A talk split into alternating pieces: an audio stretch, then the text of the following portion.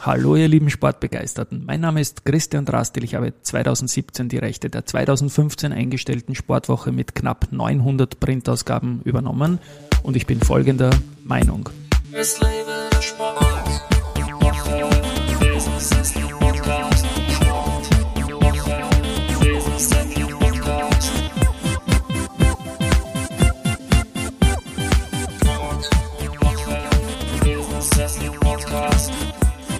Ja, willkommen zum Sportwoche Business Athlete Podcast und mein heutiger Gast ist ein lieber Freund. Robert Sommer, Sportreporterlegende, Österreichs Sportjournalist der Jahre 2014 bis 2016, Bayern München, Kultfan und Schriftsteller. Servus, Robert, bei mir im Studio. Ja, servus, wie man in München sagt und äh, danke für die Einladung. Du, gerne, gerne. Das ist ja überfällig, dass wir uns da mal, mal treffen. Und ja, plaudern wir über Sport in den nächsten 20, 25, 30 Minuten. Und ich fange mal aber an mit Wikipedia. Ja, ich habe vorbereitet, Journalisten sind wir ja, habe ich ein bisschen geschaut auf Wikipedia und da finde ich einen Robert Sommer, der ist 1951 geboren, das kannst, geht sich bei dir nicht aus, und einen, der ist 1982 geboren. Einer ist Schriftsteller, das ist wieder verdächtig, der andere ist deutscher Fußballer. Ich weiß, du bist Österreicher. Kennst du einen der beiden? Äh, ich kenne einen der beiden, also nicht den deutschen Fußballer, hast ja. du mir jetzt gesagt, dass es einen gibt, aber wir schauen. Zudem gibt es nichts Näheres bin ich, verwandt. ich bin auch nicht ja. mit Dr. Sommer verwandt, ja, dem genau. berühmten Sexratgeber. Wo wir alle äh, gelernt haben im Bravo, oder? Wo wir alle gelernt haben, aber die Jungen heute brauchen das nicht mehr, die gehen ins Internet und wissen mehr, als wir in 100 Jahren noch wissen werden. Ja, Robert Sommer gibt es in Wien zwei in der Journalistenszene. Einer war früher bei der Volksstimme, später der Gründer der legendären Obdachlosenzeitung, äh, Augustin, und wir kennen uns gut. Wir werden immer wieder zusammengespannt zu gewissen Interviews bei Radiosendern. Und ja, wir haben, da hat sich eine nette Freundschaft entwickelt, auch weil er immer E-Mails kriegt von mir, die eigentlich umgekehrt, da tauschen wir uns immer aus. Und ja, ist eine, eine, eine nette Robert Sommer Freundschaft daraus geworden. Habe ich mir ungefähr so gedacht. Ja, also Wikipedia gibt's dich nicht. Ich wollte mal zu Wikipedia, weil ich bei der Sportwoche damals beim Erwerb einfach nur richtigstellen wollte, dass die nicht mehr das Dürre gehört, sondern jetzt mir.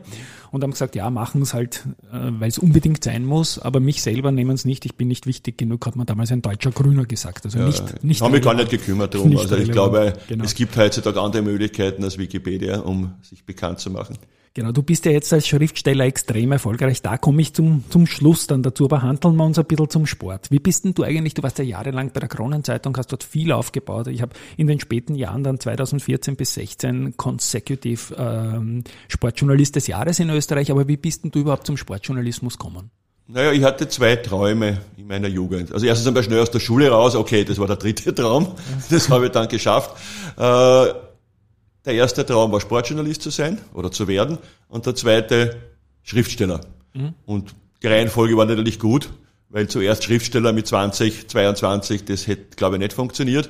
Und somit habe ich meine beruflichen Lebensträume erfüllt. Sportjournalist, weil ich den Sport liebe. Ich war ja selbst Leichtathlet, äh, habe auch natürlich Fußball gespielt früh Bayern-Fan geworden. Da muss ich jetzt noch kurz einhaken. Gerne. Leichtathlet, gell? Das war ja nicht irgendwas. Du warst Wiener Meister im Jahr 1981 über, über einen 5 5000 Meter. Das ist, und was war damals der Zeit? Kannst du dich noch erinnern? Ja, so knapp unter 16 Minuten, also eine hohe 15er Zeit. Ich hätte es nie zum Olympiasieg geschafft, aber manche äh, laufen ja ein ganz Leben, keine 5000 Meter, wenn ich mir so ja, manche Kollegen anschaue. ja, du schaust ja blendet aus, aber du weißt, wie manche ausschauen. Nein, nein, nein, nein ich habe es in meiner ja besten Zeit auf 17 geschafft und, und jetzt irgendwann einmal noch 18, wenn noch mal geht schlage ich die Hände zusammen. Aber äh, großen Respekt. War übrigens der berühmte Kultverein Ulze Wilczek, das war damals ja, einer der besten ich, Vereine. Ja. Ich habe trainiert mit Dietmar Milonik, Wolfgang Konnan, Robert Nehme, die bei anderen Vereinen waren, also in mhm. Schwächert. Mhm. Aber da gab es eine Kooperation mit Wilczek und so kannte ich schon früh sogenannte Sportstars. Das waren damals Leichtathleten, aber noch Sportstars, muss man genau. sagen, in Österreich. Die hat man gekannt. Und da habe ich natürlich aufgeschaut zu denen. Und da habe ich gemerkt, wie, wie super es eigentlich ist, diese Sportstars persönlich kennenzulernen. Mhm. Das ist mir dann als Sportjournalist gelungen. Das war ein Riesentrio damals von der Mittelstrecke bis zum Zehner hin. Genau, ja. Die, ja. die, haben ja wirklich dominiert damals und dem, dem Dietmar Milonik haben wir auch mal unseren Business Athlete Award äh, gegeben, den wir ja gegründet haben im Jahr 2002 äh, für ehemalige Spitzensportler, die jetzt in der Wirtschaft tätig sind. Und da hat mir ein Mann geholfen dabei bei der Gründung, der Michael Kuhn heißt. Naja, Zu dem hast du auch Freund, einen Bezug. Genau. Väterlicher Freund. Väterlich, ich ja. treffe ihn immer noch. Wir gehen eher im Winter, im Herbst weil im Sommer lebt er in Kärnten. Wenn er wieder in Wien ist, gehen wir eigentlich einmal im Monat essen. Jetzt war ein großes Fest in Kärnten, war ich natürlich auch eingeladen mit der kompletten Sportpräminenz von Franz Klammer bis Annemarie Moser-Bröll. Und mit seiner Gattin Helga, meiner Frau, ist das immer ein wunderbar lustiger Abend, weil der Michi so einen ähnlichen Humor hat wie ich. Ja. Können wir dann gleich aufrunden äh, quasi zu den Büchern, diesen schwarzen Humor, ja, der ja. über sich selber auch lachen kann, mhm. der Michi. Ne? Und deswegen verehre ich und liebe ich ihn heiß. Ne? Jetzt sind wir schon bei der Kronenzeitung. Mit, ich, ich unterbreche du einen schwarzen Humor hat. Genau, wegen einem schwarzen Humor, weil der schwarze Tinte oder was auch immer. Ja? Na, ich unterbreche immer alle Leute, wenn es ums Laufen geht und so habe ich auch dich unterbrochen. Aber du in den Journalismus, du wolltest schreiben, du wolltest über Sport schreiben, du wolltest Schriftsteller werden und wie ist dann, war die Krone die erste Station gleich? Es war so, ich habe damals bei einem Wettbewerb mitgemacht von einer großen österreichischen Bank, wo Michael Kuhn der Juror war. Okay. Also ich habe einen Sport quasi Aufsatz geschrieben oder mhm. Artikel, wie man es nennen will.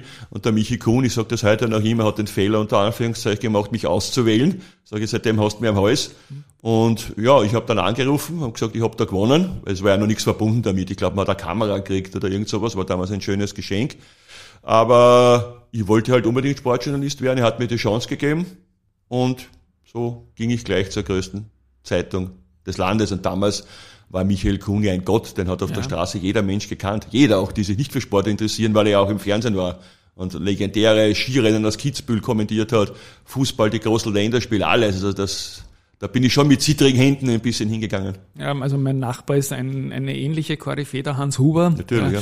Und damals auch in Kärnten jetzt gewesen auch, beim Fest, war mich Genau, wir waren zwei Wochen hintereinander jetzt in, in Kärnten auch. Und den kennt man auch noch auf der Straße. Und wenn der auf der Terrasse steht, glaube ich, der Fernseher rennt immer noch. Ja. ja. die heutigen Leute kennt man auf der Straße, glaube ich, nicht mehr so gut. Ich ein weiß nicht, wie du das siehst. Also den Rainer Briasek, der auch ein lieber Freund für mich ist, glaube ich, den kennt man schon noch. Aber man muss sagen, es sind ja auch viel, viel mehr. Es sind viel mehr Übertragungen. Früher waren drei, vier, Gerhard Zimmer, ja, ich weiß, Sigi Bergmann und diese Leute, aber heute gibt's halt viel, viel mehr und dann viel mehr Fernsehstationen. Es ist alles natürlich eine ganz andere Dimension geworden als früher.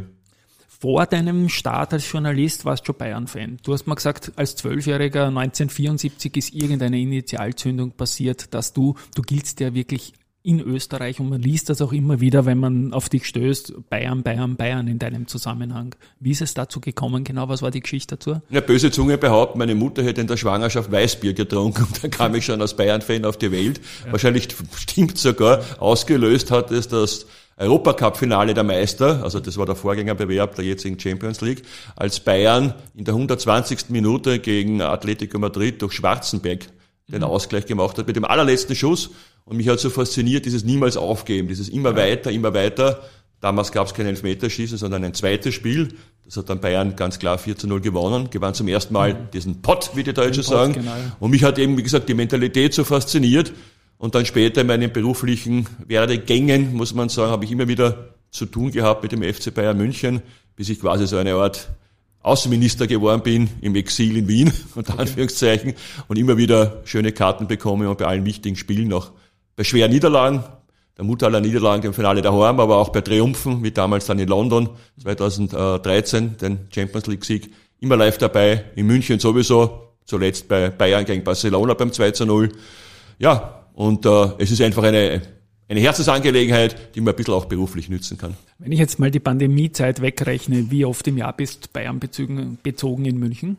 Na, ich würde sagen einmal zwischen 10 und 20 Mal. Wie gesagt, Pandemie Doch, war ich ja. auch dort, aber weniger. Beruflich durfte man ja reisen. Ja. Nächste Reise geht nicht zum FC Bayern. Wir haben ja Länderspielpause, da geht's zur Wiesen. Mhm. Ich war ja auch jetzt bei der Wiener Wiesen auf leichtes Aufwärmen, aber dann die, das ist schon eine andere Dimension dann, wenn du in ein Zelt mit 10.000 Menschen kommst. Ne? Das kann ich mir vorstellen. Da ist eigentlich ein schlechtes Training für die, für die Wiener. es war schon gut. Es, war auch die Wiener Wiesen war wirklich gut, aber ich okay. habe gut trainiert. Also ich bin einstellig geblieben mit dem Maß so gesehen, war es ein schlechtes Training, aber du weißt, da muss ich immer die beste Leistung im Finale bringen und nicht, nicht in den Ganz Gruppenspielen. Genau. Also du bist in Form für die Wiesen, kann man sagen. Ich bin nicht schlecht, ja. Du bist nicht schlecht. aber ich bin optimistisch. Kann man sagen. Du, äh, ich höre ja täglich den Podcast MML Daily mit der wirklich großartigen Lena Kassel mhm. und die freuen sich ja natürlich ein bisschen, dass die Bayern nicht immer dominieren. Ja, das wäre es auch langweilig, das ist ja auch gut so. Und da gibt es dann solche Sachen, wie sie glauben, die Tabelle ist kaputt, wenn man drauf schaut oder sonst irgendwas. Und Bayern kann aus eigener Kraft nicht mehr Meister werden. Jetzt, das ist richtig. Jetzt, ja, das ist sie, richtig. Ja. Aber wir können aus, äh, aus eigener Kraft Champions League Sieger werden, das ist ja. viel wichtiger. Aber wenn man, wenn Union Berlin theoretisch alle Spiele gewinnen würde, mhm.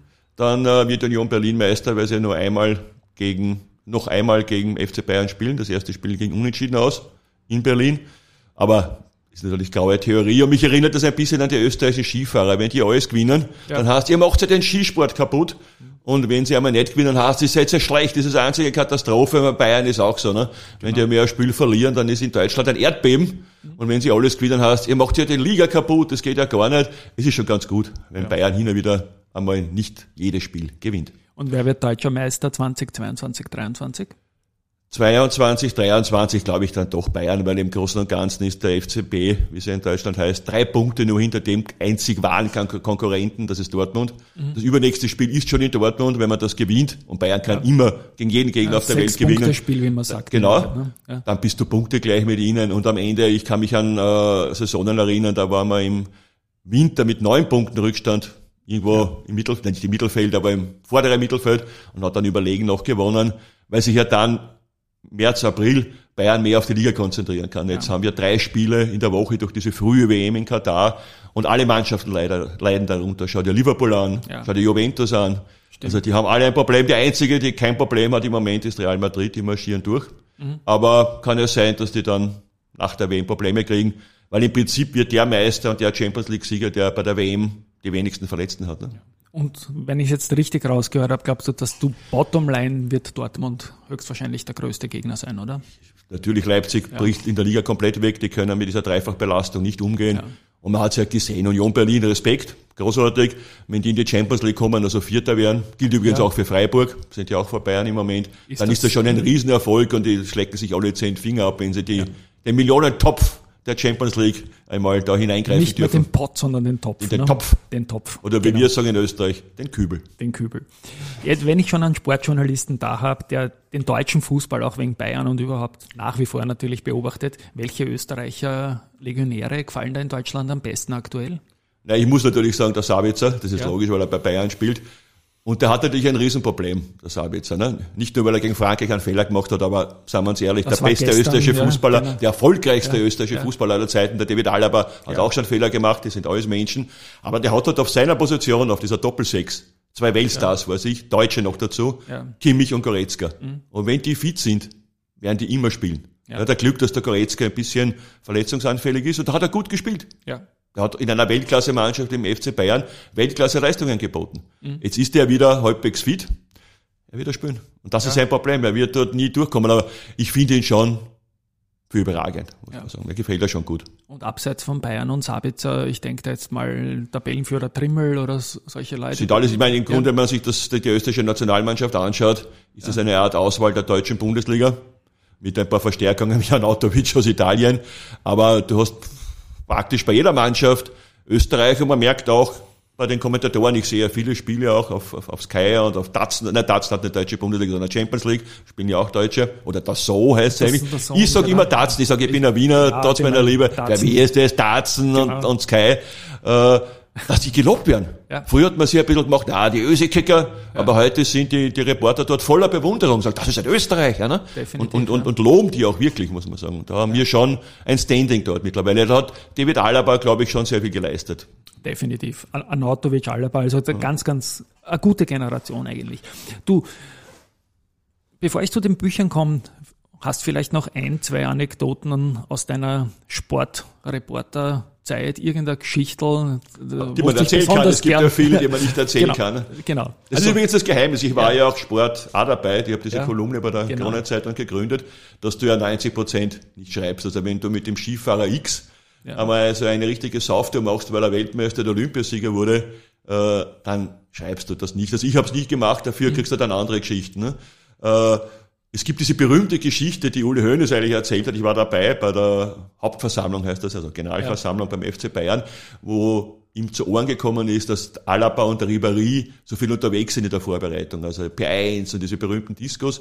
Und dann hat er einmal hergeholt, der Hoeneß, und hat gesagt, David, David, äh, ich habe gehört, du bist so viel unterwegs mit dem Ribéry und die Leute regen sich schon auf.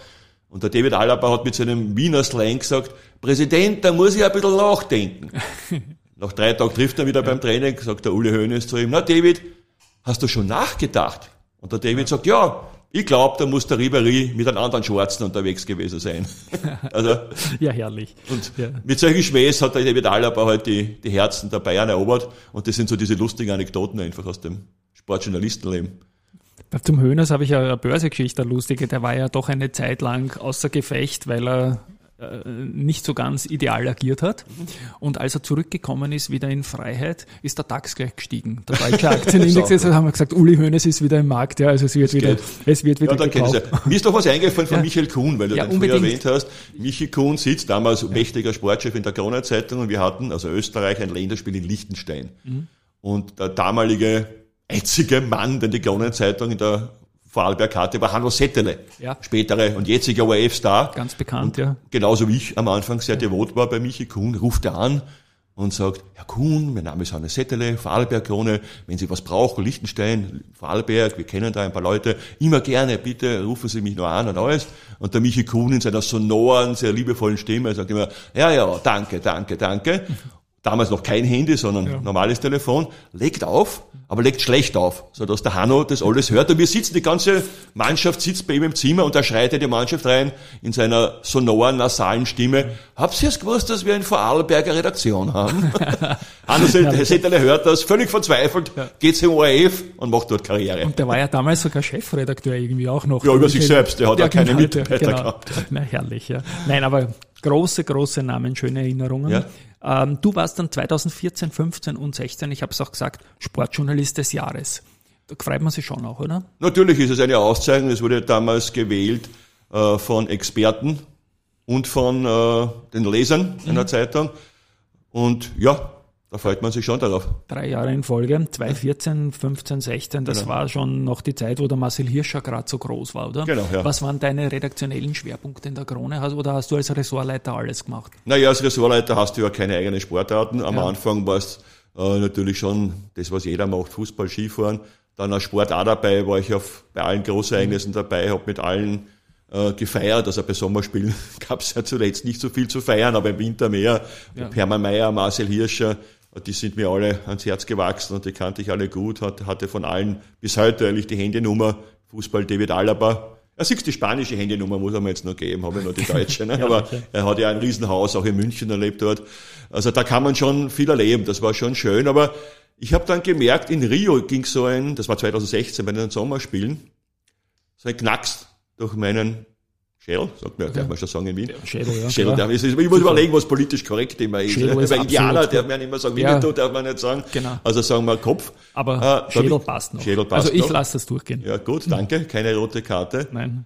Habe ich ja Dass gar die nicht Sportler immer jünger werden. Was natürlich ja. nicht stimmt, die bleiben immer gleich jung. Aber ich werde immer älter. Ja. Und ich habe dann geredet mit einer sehr lieben 15- oder 16-jährigen, weiß ich nicht, rhythmische Gymnastik oder irgend sowas, oder Gymnastin. Ganz nett und, und nett und höflich. Und die hat gesagt, ja, pass aber schon auf, dass da nichts passiert dort. die, die hat mich als Opa empfunden. Ne? Ja. Du hast ja immer dort nur junge Leute. Ja. 15 ist jetzt extrem gewesen, 20, 25 und du wirst immer Eltern. Die werden ja neu. Da kommen immer neue Fußballer, neue Skifahrer, neue Sommersportler. Und es war wirklich so. Rio war für mich schon das Zeichen, du musst was anderes machen. Es geht nicht mehr. Ne? Ich kann nicht mehr an der Front stehen. Und ja. wie gesagt, ich hatte ja eine zweite Idee. Schriftsteller. Schriftsteller, ganz genau. Und da wollte ich eigentlich noch eine letzte Frage stellen, bevor wir zum Schriftsteller kommen, weil wir über Marcel gesprochen haben. Ja. Was glaubst du, äh, kann man erwarten von ihm quasi als Ausrüster? Wie, wie, welche Erfolge erwartest du heuer? Wird der Christoffersen was reißen auf seinen Ski? Oder der Skisprung-Einstieg jetzt sogar. Was, was glaubst du da? Das interessiert mich nämlich wirklich noch aktuell. Also ich kann es nur beurteilen von der Person des Marcel ja. Hirscher die ich glaube ich ganz gut einschätzen kann. Ich bin kein Experte für Skis oder Bindungen, aber das, was ihn auszeichnet und manchmal auch nervend war für sein Umfeld, nicht für mich, ist er ist, wie man in Wien sagt, ein totaler Pitzler, ein Genauigkeitsfanatiker. Und wenn nicht alles perfekt ist, dann schläft er die ganze Nacht nicht und arbeitet ja. bis fünf in der Früh. Und deswegen glaube ich, egal was der macht, der ist überall erfolgreich. Wenn der sagt, jetzt will er zum Mond fliegen oder zum Mars, fliegt er auch rauf.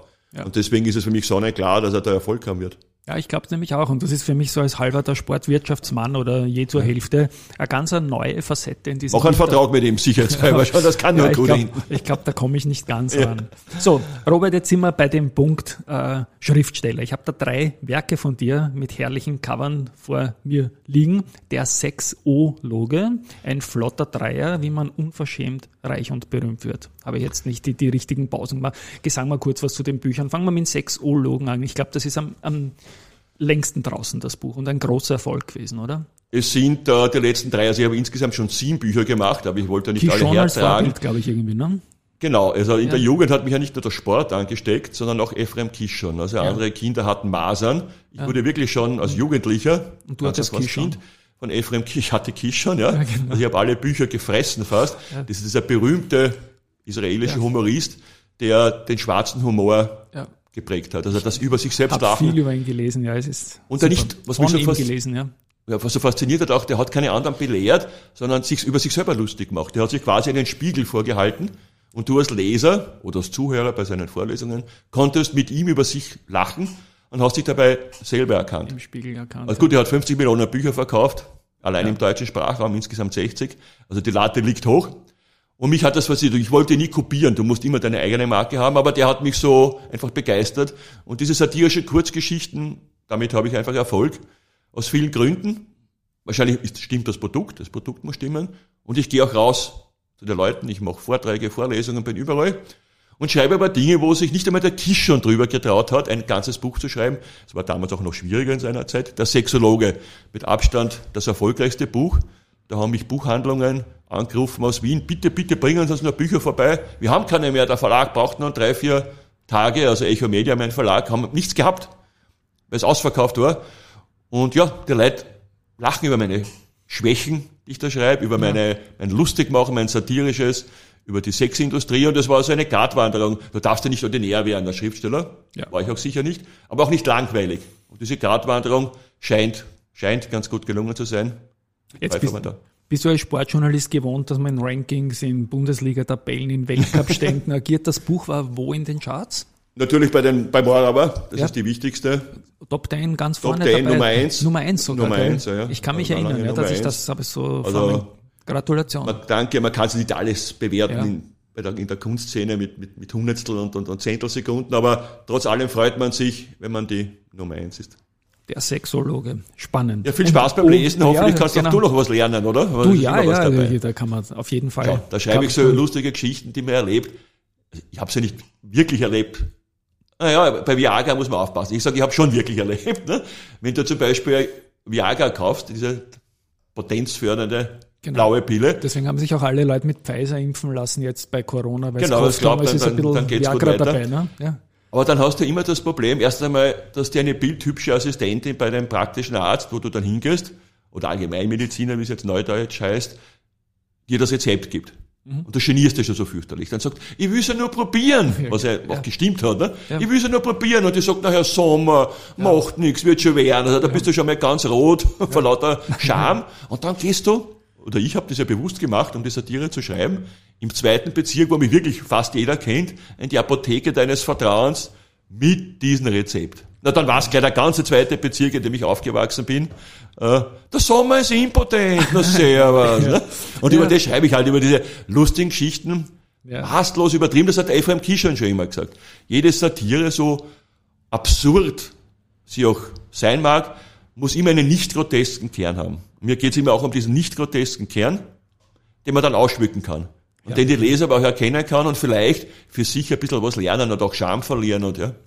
Pfizer, da, da bei uns im Bezirk und ich denke auch in anderen Bezirken auch die, diese Geräte zum Fahrrad absperren irgendwie gesponsert und da ist dann gestanden, diesen Ständer widmet Ihnen Pfizer Viagra. Deswegen sind so viele Radl gestohlen worden wahrscheinlich. Die, oder? diesen Ständer war natürlich eine, ja, eine schöne Sache. alle dann stellen. Der Sexologe, gut. Ein flotter Dreier klingt ja ähnlich, ist aber doch was anderes. Ne? Ist jetzt ganz aktuell, mein Ja. ganz aktuelles Buch, gemeinsam mit Peter Rapp. Glaube ich, braucht man jetzt nicht mehr erklären, wer das ist. Nein, der Erfinder der, Rap- der Rapmusik, oder? Da findet der Rapper, der erste Genau, ja, Rapper. ja. Grandmaster. Spotlight, also eine genau. ORF genau. Legende, Moderatorenlegende und Dieter Schmäler, auch ein, ein netter, lieber Kollege von mir. Steckt der Schmäh auch beim- schon im Namen drinnen irgendwie. Den steckt der Schmäh im Namen drin. Also wenn der irgendwo einen Schmäh da stecken hat, dann muss er raus. Und auch ein sehr guter Schreiber, geht jetzt beim Kurier in Pension. Beide Herren haben im Wiener Bezirksblatt, wo, also diese Zeitung gibt auch äh, mein Verlag heraus, äh, Kolumnen geschrieben, schreiben sie heute noch. Ich im Vormagazin, ist beim gleichen Verlag. Und die haben mich zusammengetan und haben so eine Potpourri der letzten 10, 15 Jahre, also ein, ein humorvoller, literarischer, satirischer Rückblick auf die letzten Jahre Wiens oder Österreichs. Und war toll. Wir haben äh, da, wir sind ja in der Nähe der Summer Stage, äh, eine tolle äh, Präsentation gehabt mit allen Medien, die da waren. War super, waren bei einigen Lesungen, kommt gut an. Und schau mal, da sind wir erst am Beginn des Weges. Ja, klingt genauso spannend. Und ich habe dich ja immer wieder auch bei Lesungen bemerkt. Also das Publikum geht da mit und das sind immer sehr schöne Veranstaltungen. Und dann habe ich dann noch was liegen, das ja fast irgendwie in meinen Börseberuf irgendwie reinpasst. Vom Titel her, wie man unverschämt reich und berühmt wird. Das ist ein Robert Sommer am Cover. Unternehmen ist der Christian Mucher, Extradienstverlag, also auch eine Legende, durchaus streitbar. Ich habe mir von ihm viel abgeschaut, zum Beispiel, wie man in Editorials weit ausholt mhm. und den halberten Markt irgendwie eine Botschaft mitgibt. Genau. Wie ist zu dieser Kooperation gekommen mit Christian Mucher? Also in seinem, in seinem ja. Verlag, in seiner Zeitung, du hast ja gerade erwähnt, wurde ich ja dreimal Sportjournalist des Jahres. Okay, dort war das. Wir kannten ja. uns so vielleicht von einigen Festen vom Sehen, aber nicht gut. Mhm. Und er hat mich angerufen und in seiner typischen bestimmten Art haben gesagt, Sommer, wir machen ein Buch. Genau. Mein also, erster Reflex war mein Nein. Das war die Frage, ne? Ja, das Sommer, war die Frage. Wir ein Buch, ja. Dann habe ich nachgedacht, wieso ja. eigentlich nicht? Ne? Ja. Wir kennen beide die Society gut. Ja. Er sowieso ein bekannter Österreicher. Ich habe immer über die Society berichtet. Dann haben wir uns im Lockdown getroffen bei ihm im Verlag. Ich war noch immer skeptisch.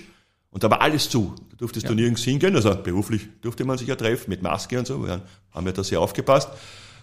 Und dann hat seine Mitarbeiterin Sushi bestellt. Und endlich habe ich wieder das Gefühl gehabt, in einem Lokal quasi zu sitzen. Und dann sind wir uns näher gekommen. Mir hat das Projekt gefallen. Und das war, wir haben es durchgezogen, völlig problemlos.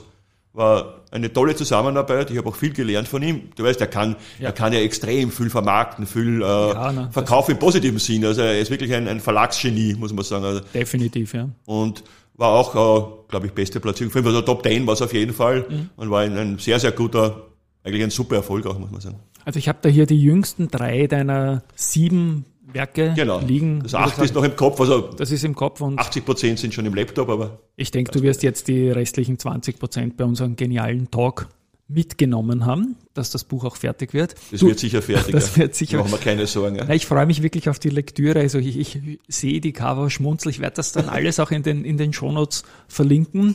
Ja, Vielen lieber Dank, Robert, ja. Vielen lieben Dank, dass du vorbeikommen bist. Es war, war mir ein Volksfest. Ja, ja. Es ist also eine wunderbare Sache. Es war mir ein Oktoberfest, könnte ein ich Oktoberfest. halb Münchner sagen. Genau, Ende September noch eingesprochen, aber die Folge hält natürlich noch länger. Ähm, ja, herzlichen Dank an die Hörerinnen und Hörer für eure Ohren, die, sie uns da, die ihr uns da gegeben habt. Ich sage ciao Robert und danke, dass Servus. du vorbeikommen bist. Danke. Servus. Baba.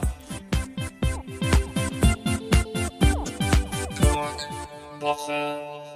Business Sleep Podcast.